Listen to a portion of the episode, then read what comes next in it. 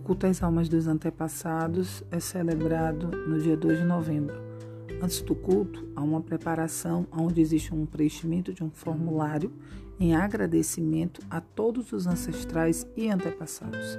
Nessa experiência é relatado a gratidão em relação a um dos antepassados cujo nome fora registrado neste formulário.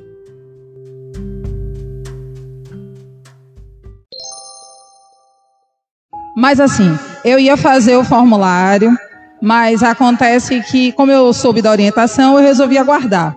E após a orientação, eu prontamente iniciei o preenchimento do formulário. E eu também fiquei na dúvida se eu faria online ou se eu fazia manual. Mas como eu já estava querendo fazer, eu resolvi fazer logo virtual. Agora o ministro já orientou que pode fazer também o manual, eu vou proceder da mesma forma. Então, ontem à noite, após a orientação, eu fui à mesa e peguei o meu modelo, né? Que a gente sempre tem um modelo em casa. E ao pegar o modelo, quando eu cheguei na mesa, eu verifiquei que a minha obturação do dente tinha caído. Eu achei muito estranho. Eu pensei que fosse um dente inteiro que tinha caído. E caiu bem em cima do formulário. Então eu pensei, poxa, um dente caiu. Quando eu fui ver, era uma amalga de prata que é aquela obturação bem antiga que a gente faz quando está na infância, que hoje nem existe mais. E há muito tempo os dentistas queriam que eu trocasse, eu nunca troquei, porque nunca me incomodou. Eu achei muito estranho né, naquele momento. E daí me veio uma forte emoção quando eu me lembrei do meu sogro, que ele era dentista e ele era um professor catedrático da universidade. Ele era fundador da Universidade Federal da Bahia, da Faculdade de Medicina de Odontologia e ele foi especializado nisso, em metalurgia, nesse tipo de especificação de tratamento de dente. E foi justamente a obturação que caiu, e não o dente. E desse material que ele trabalhava. Então eu achei bem marcante. Mas eu tive uma sensação muito boa no meu coração. Eu pensei, poxa, ele tem uma virtude maravilhosa, né?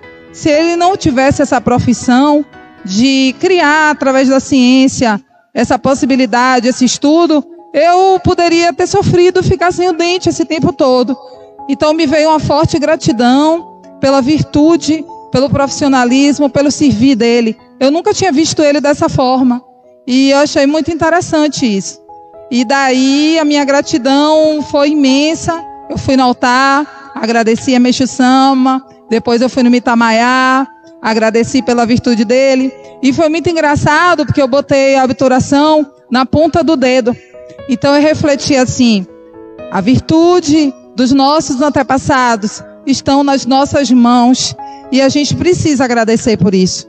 Então eu renovei meu sentimento de gratidão no preenchimento do formulário e fiquei muito feliz por meu sogro ter me despertado no meu coração esse sentimento de gratidão e a permissão de esse sentimento tão puro nas vésperas do culto de antepassado.